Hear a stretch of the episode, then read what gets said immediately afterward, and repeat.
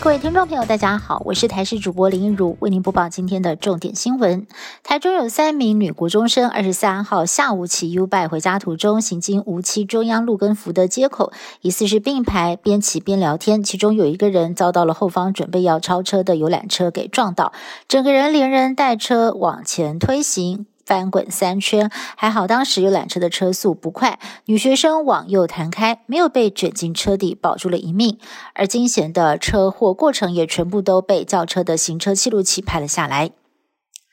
台北市中正区公所将在六月进行民防团队组编演习，但日前传出一名八十岁的老翁收到了召集令，原这名老先生是当地的领长，因此不受民防法规七十岁的年龄限制。但是区公所会视状况进行遴选，虽然接受召集不会从事体力活，只是简单的讲座还有包扎训练，但是八十岁的老先生收到召集通知书，已经在网络上掀起热议，质疑年龄会不会太大了呢？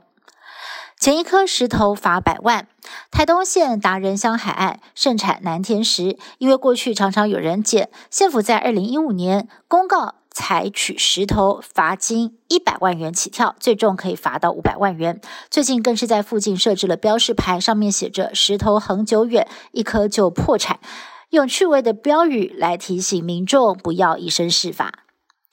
有拉面店推出了大王巨足虫拉面，引发了话题。台中国立自然科学博物馆也搭上了这股风潮，剖馆内收藏的巨身水狮，也就是大王巨足虫的标本，说他们是深海中。重要的食腐动物，专吃鲸鱼、鱿鱼等海生生物的尸体。而在台湾近海也能够看得到体型较小的道氏深水狮。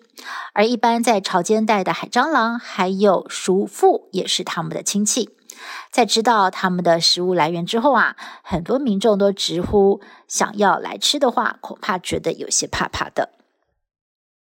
香港国泰航空最近有空服员遭到投诉，疑似嘲讽乘客如果不知道毛毯的英文就不配拿毛毯，结果引发了大批中国网友的不满，认为这样子的态度涉嫌歧视。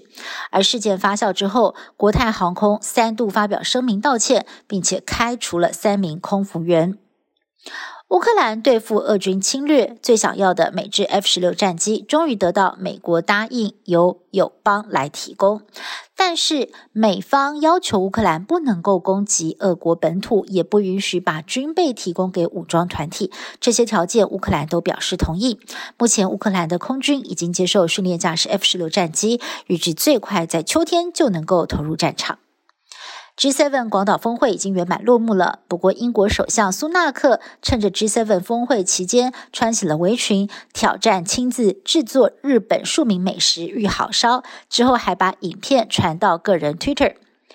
英国驻日大使馆也分享了照片，替广岛口味的玉好烧，也就是广岛烧，大大宣传，跃上了国际版面，令广岛的乡亲觉得脸上有光，非常的开心。但是看在关西口味的玉好烧，也就是大阪烧拥护者的眼里，却是很不是滋味。以上新闻是由台视新闻部制作，感谢您的收听。更多新闻内容，请您持续锁定台视各界新闻以及台视新闻 YouTube 频道。